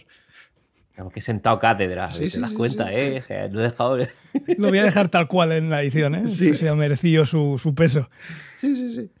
Claro, más o menos al mismo tiempo que pasó lo de Rosalía, de hecho un poco después, eh, Bizarrap y Quevedo, que me imagino que habrá gente también que los odie, eh, no estoy mirando a nadie, sacaron lo que ha sido la canción del verano al final, porque el- la sesión esta, que es la número 52, eh, Que ha esto sido... es como batería y escorpión. Hay sesiones que nunca salieron, igual que capítulos de batería. Parece ser, sí, no lo sé. No, había una, ¿eh? Pero creo que salió. Eh, era con Pablo Londra y me parece ser. que salió ya. No lo sé. Sí. Pero sí, hubo un tiempo que no, que no estaba, ¿no? Claro, Madre mía, estoy fuerísima eh, musicalmente hablando porque no, no sé quién está, de quién estáis Pero lo voy a hablando. que criticar sí, todo. Quevedo, pero Quevedo no era un. eh, Quevedo no, no, no vive ya. Fíjate si la canción ha pegado Quevedo fuerte. Fíjate si la canción ha pegado fuerte que le han dedicado una estación de metro en Madrid. Fíjate. Esc- Escucha, que Quevedo com- al- compró el piso donde Góngora vivía de alquiler sí, para componer esto. para echarlo. es cierta esta historia, ¿eh? Sí, sí, sí. Y luego fue con Bizarrap a hacer la sesión. Exacto. Ah, ya sé quiénes son. Estos son los que en el, en el canal este de Ibai se, se inflaron a hostia, ¿no? En, en la. ¿Cómo se llama el, el show ¿La este velada? que hizo de boxeo? Sí, La pero Sí, la velada velada del año, no puede se ser, apareció Quevedo. Sí, pero que- creo que apareció ahí. Creo que ahí fue cuando. Entre cuando- peleas actuó. Actuó Y Vale, también. vale, vale, perfecto, perfecto, vale. Entonces ya, sí, bueno, sé, lo he visto. El caso es que mientras esta canción ha sido top 1 mundial en Spotify durante todo el verano, o sea, pero top 1 mundial, ¿eh? no top 1 en España, top 1 en todo el mundo. O sea, no ha habido ninguna otra canción en un mes y pico que tuviese más reproducciones que esto. Y la gente lo ha flipado en los conciertos, o sea, hay vídeos, eh, te metes en Twitter, pones el nombre y te salen vídeos en todos los festivales, en todos los conciertos, con la peña flipando. Claro, mientras todo esto pasaba, había periódicos en España, por ejemplo, El País, que ha hecho varios artículos, eh, para mí, para mi gusto, demostrando que la gente se está haciendo mayor. Eh, ahí lo, lo siento, Tomás, te estás haciendo mayor. Eh, Seguramente. y sacando esa idea que siempre ha estado ahí, que es un poco rancia, de que la música que escuchaste más o menos pues desde los 10, 15 años hasta los 30 es la polla y es la música que a ti te parece que es lo mejor y que todo lo que viene detrás pues es una, es una basura o que los jóvenes no tienen ni puta idea de música, etcétera, etcétera. Es una idea que está ahí flotando y te, yo qué sé, pues tus padres, siempre. tus padres Eso lo la decía Bach de contigo. Mozart, ¿eh? Exacto. O sea, bueno, pues es que siempre ha estado ahí. Y tus padres, o sea, tus abuelos lo tenían con tus padres, tus padres lo han tenido contigo y vosotros lo tendréis con vuestros hijos. O sea, yo creo que sí. Tomás ya lo tiene. O sea, Tomás. No, a ver, no, no, no me voy tan, no soy tan extremista, o sea, Tomás no, lo tiene no, conmigo. No abrazo, no, no lo tengo contigo, es, es que pues igual que a ti te choca, a lo mejor que de repente, Buah, Tomás, te gusta Bisbal, no, No, lo me esperaría gusta. de ti. No me gusta. A mí que no hay música que, no me, que me parezca mala. Hay música que puedo que tú escuchar o que no. digas Pero no te hay vas música que me a, mala. Madrid a ver Rosalía y me estés defendiendo todo lo que me estás defendiendo ahora, pues a mí me choca, ya está. O sea, no, no me lo esperaba de ti, ya está. Es eso, pero eso no es malo. Me ha sorprendido. Profundicemos sobre este O sea, pero tema. Para que, No te es una idea, para que te hagas una idea, yo puedo escuchar el mismo día Rosalía, Serrat y Cradle of Field. Vale, vale, que no sé si genial, lo conoces, genial. o sea, póntelo. O sea, a mí lo bueno que tengo de es que no tengo criterio. Perfecto. Es una Pero manera de Bisbal no decirlo. te gusta. Me gusta todo. En- Bisbal me gusta, lo he dicho por fastidiar. No Ah, iría vale, a un vale, vale, concierto perfecto. porque ya, yo. ahora, gusta- ahora ya me alineo más contigo y, y, y- y- y- O sea, lo que le ha yo- jodido yo- a Tomás, y que tiendo- a Tomás es lazos. que te metieses con Bisbal. Ya, ya lo Sí, sé. eh, lo entiendo. Yo el último concierto yo que estuve- aquí a meter cizaña. El último concierto que estuve fue el de Rosalía, pero el anterior fue el de Serrat. Para que os hagáis una idea. Yo sobre todo, no sé si es que me ha cambiado la, la- la- la percepción o la idea al ser padre, porque es verdad que a mí una de las cosas que más miedo me dan en la vida, o sea, al final en, en cómo, en cómo, cómo se criará a mi hija o cómo voy a ser capaz de transmitirle pues, valores a lo mejor que tengo yo. Ese eh, Me da mucho respeto pensar en eso y, y saber si voy a estar a la altura de hacerlo o no. A, a mí me- eso me da respeto. Pero a mí, una de las cosas de con este estilo de canciones nuevas que yo no escuchaba Quevedo, no sé de qué habla o Rosalía, pues no suelo escuchar ese, ese tipo de música, pero lo asocio mucho a cuando empezó este estilo musical aquí en España, que fue, y corregidme si, si me equivoco, pues a lo mejor yo estaba todavía muy fuera musicalmente hablando, Maluma. Y recuerdo que en su día con Maluma hubo un montón de controversia por eh, el mensaje que utilizaba en sus canciones y que lo escuchaba un montón de gente adolescente, niñas de 11 años, 12 años y que utilizaba un tipo de no sé, comunicaba unas cosas que a lo mejor no eran muy, digamos, muy políticamente correctas. Y a mí me da Vale, muchísimo sí, respeto. pero mira, te recojo que el guante, porque justo mi por ahí, hija, por ahí con va lo 11 que yo años, tenía. es- es- escuche pues eso de te voy a dar hentai, hentai, hentai, y que diga mi hija, pues qué hentai, y se meta. Entonces, pues, so- son esas cosas las que a mí, a mí me dan más respeto, me dan más miedo. Vale, Por pero lo luego, demás, que por cada ejemplo, uno le guste a lo que sea y perfecto, a mí me parece perfecto. Claro, pero en su día, por ejemplo, Queen tenía unas críticas que eran horribles. O sea, tú te pillas las críticas que le hacían a Queen cuando Queen sacaba discos, o sea, en los Mamma 70, mía. en los 80, y canciones como Bohemian Rhapsody, que hoy en día dirías que es, joder, yo qué sé. A ver, igual no la pones en tu Mm. top 10 de canciones de la historia, pero hay muchísima gente que la pone en el top 10 de canciones de la historia, o yo qué sé. La pongo en el uno top también 10. la o sea, Sí. La, la puedes poner, digamos, es una de las canciones más conocidas de la historia. O sea, eso es así. Correcto. Eh, pues ese tipo de canciones, eh, precisamente Bohemian Rhapsody, eh, la prensa dijo que era una mierda y que nadie se acordaría de esa canción a las dos semanas, etcétera, etcétera. Con lo cual, es un poco la idea que, comentaba antes de que, yo qué sé, que es, es muy típico que una generación diga que la música que escuchan sus hijos o la gente joven es una mierda. Y si echas la mirada un poco atrás en la historia, lo lógico sería decir que esa reacción es totalmente equivocada, porque es algo que se ha ido cíclicamente haciendo y realmente seguimos teniendo música. Joder, a mí Queen es de mis bandas favoritas. Quiero decir, Queen, aunque sea mucho más antigua, o sea, mucho más vieja que yo, es, es una banda que ha estado ahí. Y no sabes si el día de mañana, igual dentro de 30 años, Rosalía es lo mismo. O sea, o, o igual no se acuerda nadie de ella, no lo sabes, pero estoy seguro de que hay música que se está haciendo hoy en día que dentro de 30, 40 años la peña flipa- seguirá flipando con esa música. Seguro, cuando llega algo rompedor, pues genera barreras y, y- y te- y podrás decir que es un como cuando Steve Jobs presentó el iPhone, te iba a ser una puta mierda. Ese, ese producto no se, no se iba a vender. Y fíjate lo que pasó, lo que tú dices de Queen. O a mí me cuesta creer que mm, la música que se escucha hoy en día, en plan Quevedo, Rosalía, todo eso, diga, vaya a generar un. un- un- habrá gente que. Eso mismo decían de Queen, es que es lo que es exactamente lo que decían de Queen. Pero, o bueno, eh, espérate, o, o de Maluma, o sea, hablo por el tipo, O sea, no si a por mí el me género musical. A mí el género si Queen musical es una banda mejor que Quevedo o que Rosalía, pues, evidentemente estoy- o sea, te digo que Queen se mea en la boca de todos estos. Es, es que es música y ya está, pero por lo Exacto, demás se parecen poco. exactamente. No hablo de género musical, sino de, de- del mensaje, de las canciones. O sea, de sí, de- del lenguaje y tal. Y desconozco cómo, qué, qué canta Rosalía o qué canta Quevedo y tal, porque no los escucho, no sé ni quiénes son casi. O sea, que no los escucho. Pero eso, te pongo el ejemplo antes de Maluma. O sea, sería un ejemplo porque quieres que tu hijo. Precisamente, pre- precisamente Queen mensajes- tiene letras de ese estilo también. Tiene letras. O sea, no- Y luego Claro, también está la, eh. la de Chicken Teriyaki, al final es como cuando tienes, coges un tema de Star Wars y tiene de fondo una música que no, que son sílabas, que simplemente para darle toque, para darle tono. Eh, Chicken Teriyaki, que la primera vez que he contado, es un, un reggaetón, que es lo mínimo de reggaetón, solo tiene base y ya está. Y la música, o sea, la letra es lo que le pongas. Está hecho para que se ponga en una, en una discoteca, la gente la baile y siga con su vida.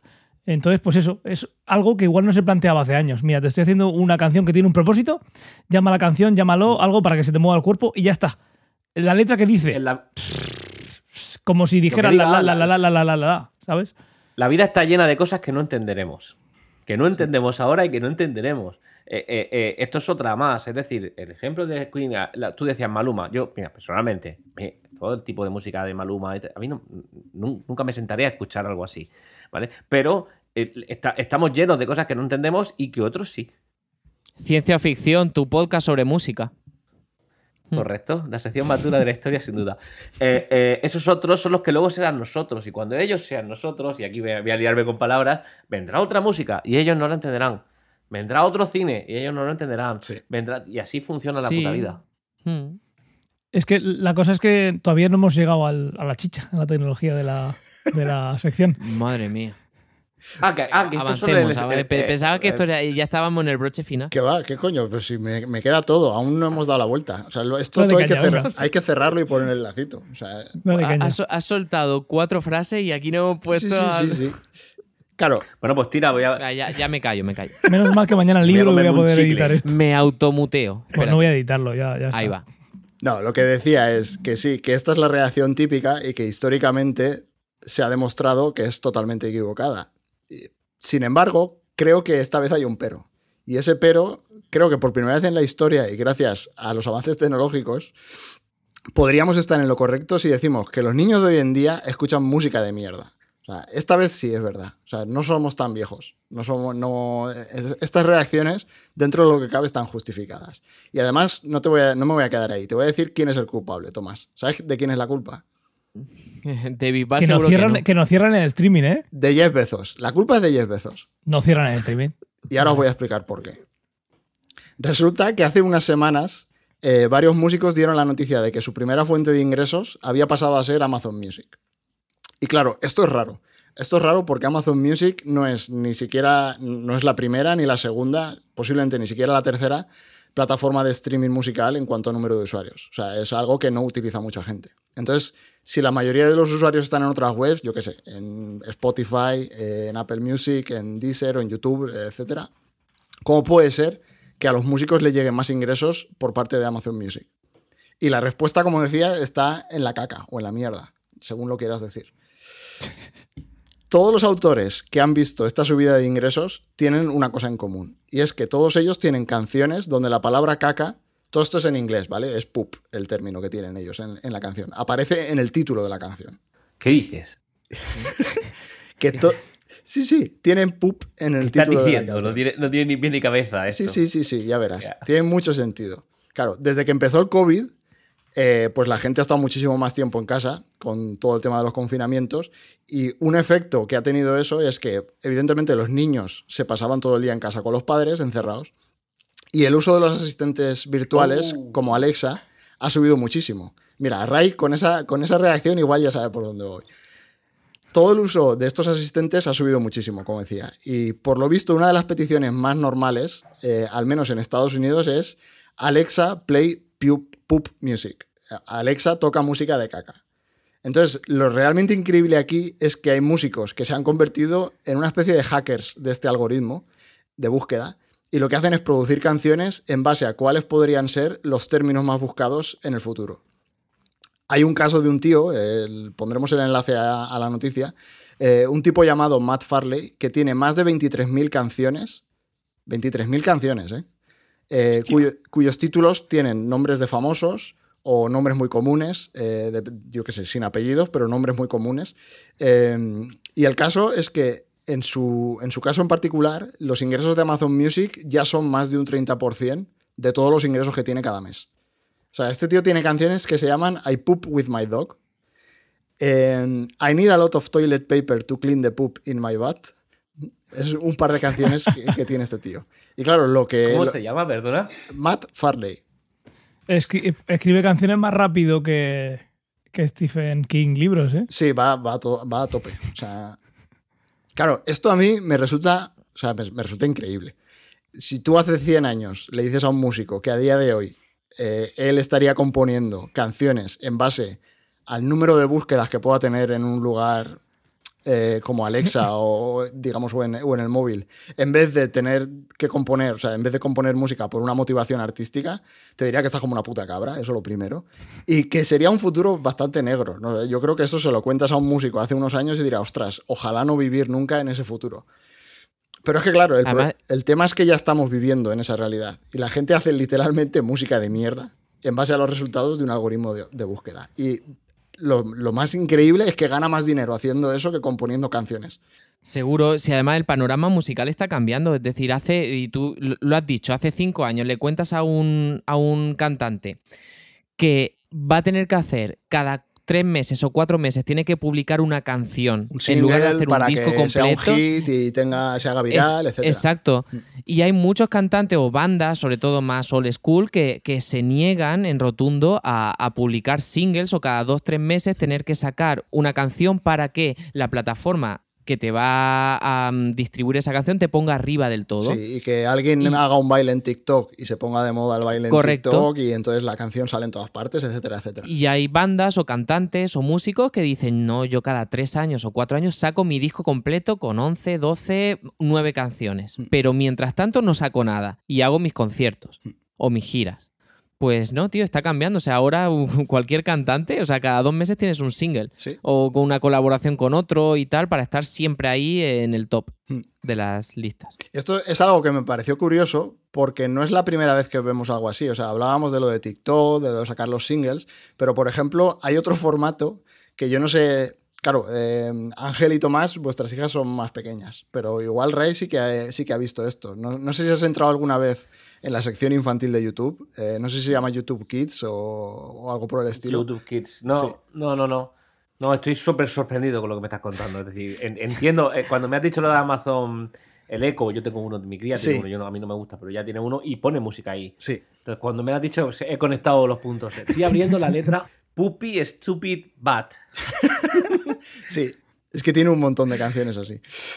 Eh, claro, en YouTube Kids lo que pasa, que es esto es algo que sacaron. Yo me ent- de esto yo me enteré escuchando el Nadie sabe nada, porque esto, este tema lo trajo Berto un día. Y es que eh, en la sección infantil de YouTube hay millones de vídeos de gente abriendo huevos Kinder, o sea, pero no el chocolate, Ah, bueno, sino claro. abriendo la sorpresa de los huevos Kinder. Sorpresa. Escucha, yo he pasado por esto. Tengo amplia experiencia. Tengo amplia experiencia. Es hipnótico. Y no es broma. Yo he visto vídeos de 23 minutos diciendo, ahora, ahora va a salir un Spider-Man. Eh, y, y viviendo el momento con mi cría. Hay, hay varios... Escucha, tengo una cátedra. Si, si me dejas cinco minutos te lo cuento todo. No, que sean dos, por favor. Dos o uno. Hay varios... Este podcast va a durar dos horas. Escúchame una cosa, si quieres que te cuente las cosas bien, te las cuento bien, si no, no te las cuento, no es broma, te las cuento rápido. Están los vídeos de los huevos. Eh, los vídeos de los huevos. Huevos. Kinder. en YouTube Kids. De Kinder, Kinder, eh, Kinder eh, que son hipnóticos. eh, de hecho, hay huevos Kinder. Luego está la, la transgresión, que es el huevo Kinder gigante, que lo abres y está lleno de huevos Kinder pequeños y es como la- las muñecas rusas del, del huevo Kinder. Pero luego hay otro nivel supremo, que esto es, esto es magnífico, que son gente vestida de Spider-Man, de la princesa de Frozen, de, de- de Elsa, de juntos ah, grabando aventuras. Haciendo cosplay. Entonces, de repente. Sí, Hostia. pero escúchame, una- unas historias súper sórdidas. De repente Hulk ha encerrado a, al Capitán América y a Ostras, Jasmine, es como, que son los, novios. es como los prompts que hago yo en Stable Diffusion. Eh, Exactamente. Un poco, Sí. un poco. Entonces, Bueno, esto todo es como un voz, carnaval en un cole que terminan montándose los críos sus historias. sí. Es un poco eso, pero eh, hay algo ahí que yo no terminaré de entender, que, que, que, que- es hipnótico y, y no solo para los niños. Inve- investigué, miré uno de estos que hacen vídeos de estos de, de vestidos y tal, investigué. Eh, La empresa era española. Sé que son de la zona de Levante. Mm, Alicante, Elche, eh, Orihuela, Murcia, por aquí están. Y llegué, llegué a investigar hasta de dónde salía esta gente, pero escúchame, vídeos de 40, ¿eh? de 50 millones de reproducciones, Claro. eh, cosas así. Es que, los chiquillos, es que los chiquillos tienen mucho tiempo. O sea, ahí hay como una mina de... No, tú lo decías. de, yo he visto un vídeo de 20 minutos ya, pero es que un chiquillo puede estar viendo un vídeo tres horas. O sea, perfectamente. O sea, esto todo el mundo lo sabéis. Que le ponéis una película y ven una película 10 veces seguidas. O sea, no... Otra le- vez. exacto. Cuando le da por algo, o sea, puede ser 10 horas. Y claro, eso en 10 horas en YouTube significa un montón de reproducciones y un montón de pasta. Os voy a poner un enlace en el chat, ¿eh? Para que tengáis toda la información. Perfecto. Luego lo pondremos en las notas también. Claro, esto puede parecer una anécdota. O sea, puede parecer que es algo que yo me he sacado de la manga. Y sí, me lo he sacado de la manga, pero hay algo detrás. O sea, es un poco la típica historia de, de un relato de- del género cyberpunk. O sea, tú cuando ves Ready Player One y te hacen la intro al universo, te cuentan este tipo de cosas. O sea, te, cuentan que la sociedad es una sociedad de mierda donde, yo qué sé, un artista ahora a lo mejor está trabajando 12 horas al día haciendo avatares eh, que parecen sacados de los Sims porque hacen falta avatares para el metaverso de Facebook o, y está cobrando una, una, miseria. O en este caso, hay gente que en vez de estar haciendo, yo qué sé, los hermanos Green no habrían escrito ninguno de sus cuentos hoy en día. ¿Por qué? Porque estarían haciendo vídeos de YouTube, que es lo que da dinero. O sea, e, es que es así. O sea, estarían haciendo cualquier historia de los vídeos de YouTube en vez de escribir Hansel y Gretel, por ejemplo. Todo esto parece indicar, o sea, sí, todo parece indicar que vamos a toda hostia y sin frenos hacia la muerte de la cultura. O sea, eh, hemos dado aquí una imagen un poco chunga de la música se va a la mierda, eh, los chiquillos están viendo vídeos de, abrir huevos Kinder, etcétera, etcétera. Pero quiero acabar con una nota positiva y es que todavía no está todo perdido.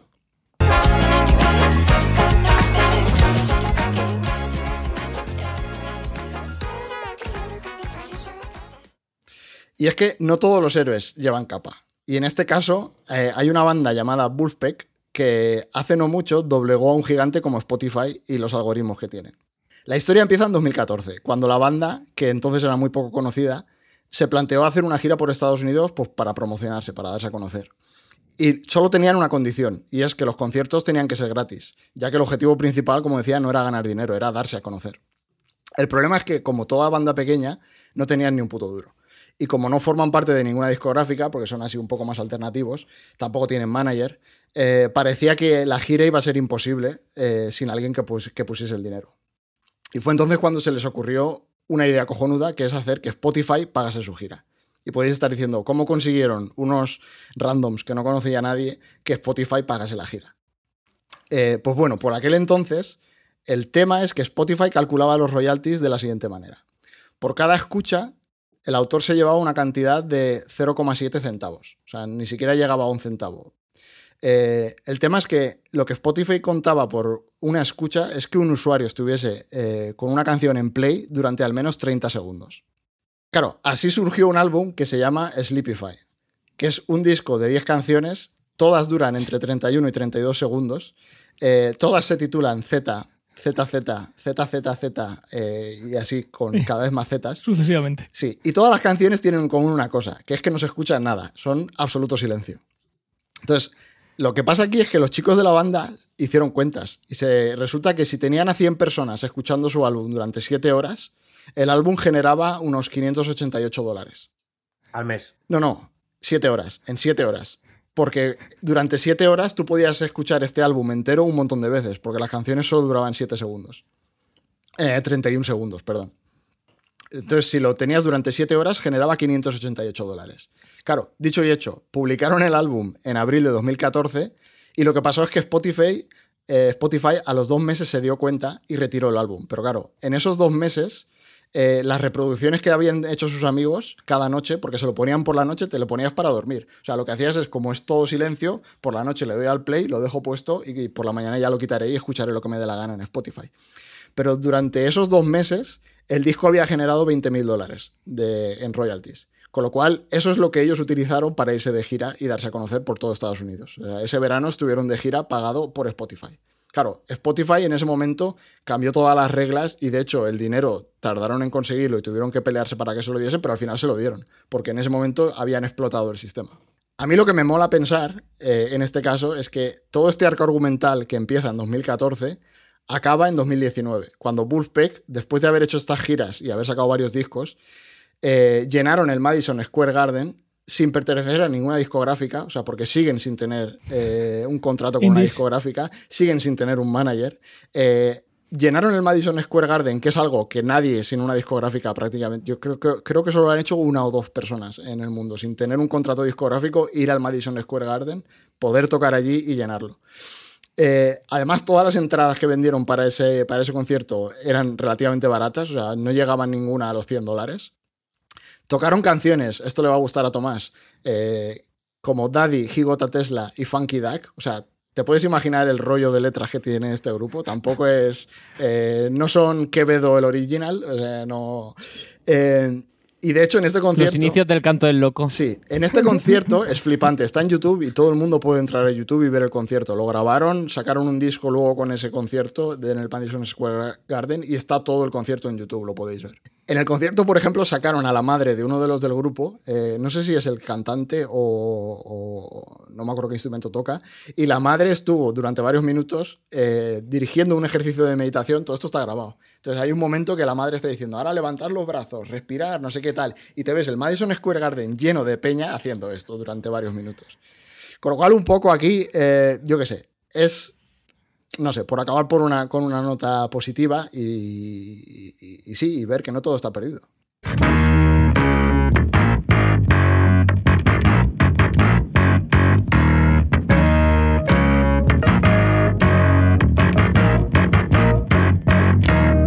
Y aquí, Ray, es donde todo se une, todo se junta y sabes tu parte de- del plan de- de- del equipo de ciencia ficción. Tu trabajo tiene que ser descubrir los algoritmos, cómo funcionan, y ciencia ficción solo se va a dedicar a explotar algoritmos. Este va a ser nuestro futuro, esa era la noticia que teníamos que darte. Vamos a hacer canciones de mierda, podcast de, de mierda. Vamos a De explotar 31 algoritmos. segundos. De 31 segundos, me va a costar muy poco editarlo, por fin.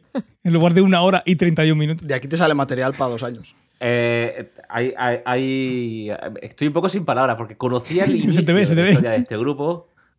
Conocía el inicio de la historia de este grupo, no conocía cómo había transcurrido todo, no sabía nada de pero supe en aquel momento, 2014-2015, sí que reconoce, sí que me acuerdo de, de- recuerdo esa noticia de, de cómo habían hackeado el sistema, pero no sabía cómo había evolucionado. Entonces, haber llegado al, al Madison Square Square Garden eh, es maravilloso. Es una Quiero decir, locura. al final es, Eh, gente para la gente, eh, la, la Sí. gente al poder. sí.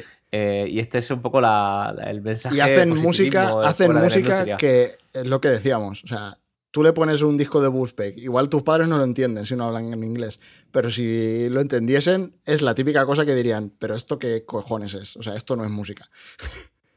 y es una pasada de grupo, ¿eh? o sea, yo lo recomiendo muchísimo, que la peña entra, que, que la, peña, que la peña entre y lo vea. O sea, que escuchen Wolfpack. ¿Cómo se escribe? Wolfpack, V-U-L-F-P-E-C-K, Wolfpack. Escuchen Wolfpack, gente, Ah, es la polla. a tope. Eh, vale, no, no sé si encontraré un hack para. A ver cómo... Porque de hecho. a- Y según el hack y lo que ganemos, a ir a tu sueldo. Digamos que. Hostia, vas a- el círculo. Vas a incentivos, ¿eh? Entiendo. Eh, tomo nota, ¿eh? Pues muy bien, muy bien. Muchísimas gracias, Fernando. Espero que ahora, ahora que hemos cerrado el círculo, se vea cómo esta sección al final es algo que no podía ser Cyberpunk. Parecía, al principio parecía un sueño febril y nadie confiaba, pero yo creo que el círculo se ha cerrado. Un sueño febril. Ahora mismo los humanos están haciendo eh, música para las máquinas. Sí, básicamente. Cuando las máquinas se, se rebelen, pues eh, ya está, todo perfecto. Claro, ima- imagínate que dentro de 100 años aterriza un alienígena y se pone a ver qué cojones estábamos haciendo en esta época. Le llamará música clásica. Lo que le puede salir, ¿sabes? A eso le llamará música clásica, la Sí. música hecha para los algoritmos. Muy bien, muy bien. ¿Tenéis algo más que añadir, Ray? Ray, todavía estás flaseado. Estoy, es que son muchos, son muchos inputs. Estoy mirando la página web de- del, del tal Matt Farley.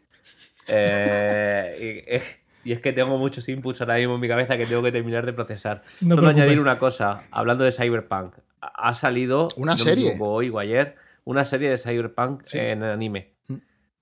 Entonces eh, habrá que verla. Tomás, ¿alguna reflexión final? Que Bisbal nunca hará esa música de mierda. Repítelo otra vez, que, te ha, que Perdón. ha sido a la vez que Fernando. No, nada, nada. Se quedará ahí. No te, no te preocupes, tengo multipista. Claro, O sea, yo he escuchado que- algo de Bisbal, pero no. Yo voy a mutear a, a Fernando y se te va a oír perfectamente. Sí. No, que Bisbal se está sumando al carro de este tipo de música. ¿De algoritmos también?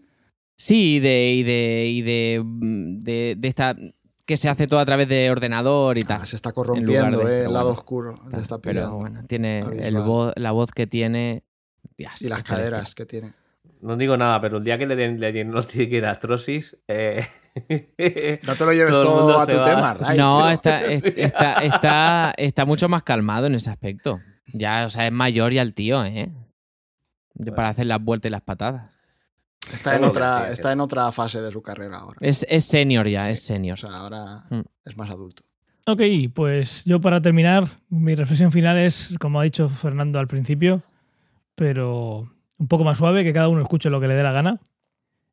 Y ya está. Obviamente. Otra cosa es que vayas tú con un boombox de estos en el dando la matraca en la- por la calle. Eso es otra cosa. Pero si no vas a molestar a nadie, eh, que cada uno escuche lo que le dé la gana.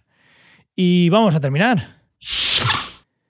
Pues muchísimas gracias por vernos en los directos en Twitch y en diferido tanto en YouTube como en podcast. Seguís atentos a los directos que ya hemos vuelto.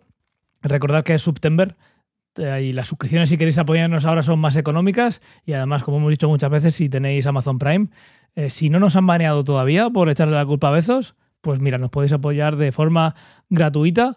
Eh, también recordar que ya se, se va gestando el siguiente número de la revista que saldrá en enero. Si os suscribís a la newsletter, saldrá. Mi idea es hacer una, un monográfico por mi parte de para toda la humanidad de estas cuatro temporadas que van de momento, así que yo creo que, que os puede gustar. Como siempre, y hemos comentado ya, tenéis todos los enlaces en las notas del episodio. Darle a, a like allá donde sea, campanita, estrella, eh, yo qué sé, eh, tomate si salimos en Rotten Tomato, no sé si estamos ahí, a lo que sea. Que se suscriban al feed RSS, eh, que nos manden, que nos, que nos pueden escribir el apartado de correos también. Exactamente, tenemos un PO Box de Sí. esos. Nos podéis mandar regalos y podemos abrir en directo vuestros regalos. Compartirnos en las redes sociales al final, si os, si os gustamos, pues compartirnos es lo, lo, lo- lo más que os pedimos. Hasta ese punto llegamos, de majos. Nos podéis también leer y escribir en Discord y en el canal de Telegram que sigue abierto. Nos podéis ver en, ciencia, en arroba ciencia ficción, nos podéis seguir en Twitter y como todo, como siempre, en cienciaficción.com lo vais a encontrar absolutamente todo. Muchísimas gracias, Fernando, por esta maravillosa sección. Eh, no sé si el podcast se recuperará de esto después del follón que ha habido hoy. No te preocupes, si, si vamos a cambiar el formato, si es ya lo sabes tú. sí, solo hay, hay dos temas que no se pueden tocar en España: política y los gustos musicales de Bisbal o ese tipo de cosas. Ya, sí. Y, y porque Rosa de España ya se fue perdiendo, ¿sí, ¿no? Sí, sí, que sí, eso no. ya era... El, próximo de política, si os El parece. próximo, sí, eh, sacaremos. Traemos a Pedro Sánchez. Eso en batería, eso en batería. Gracias, Tomás. A vosotros y eh, un mensaje para Antonio, se te echo de menos. Así que a ver si vuelves pronto. Sí, me hubiese gustado ver su hot take ahí con lo de la música. Ya ves. Podemos hacer una segunda parte. Fernando y, An- eh, Fernando y Antonio y nosotros estamos de, De, de pu- espectadores, de público. de público. Ray, un placer. Lo mismo, gracias a vosotros, un placer y eh, hasta la próxima. Sí. Que vaya bien, gente. Chao, chao, chao. Que vaya bien, chao. Chao. Chao.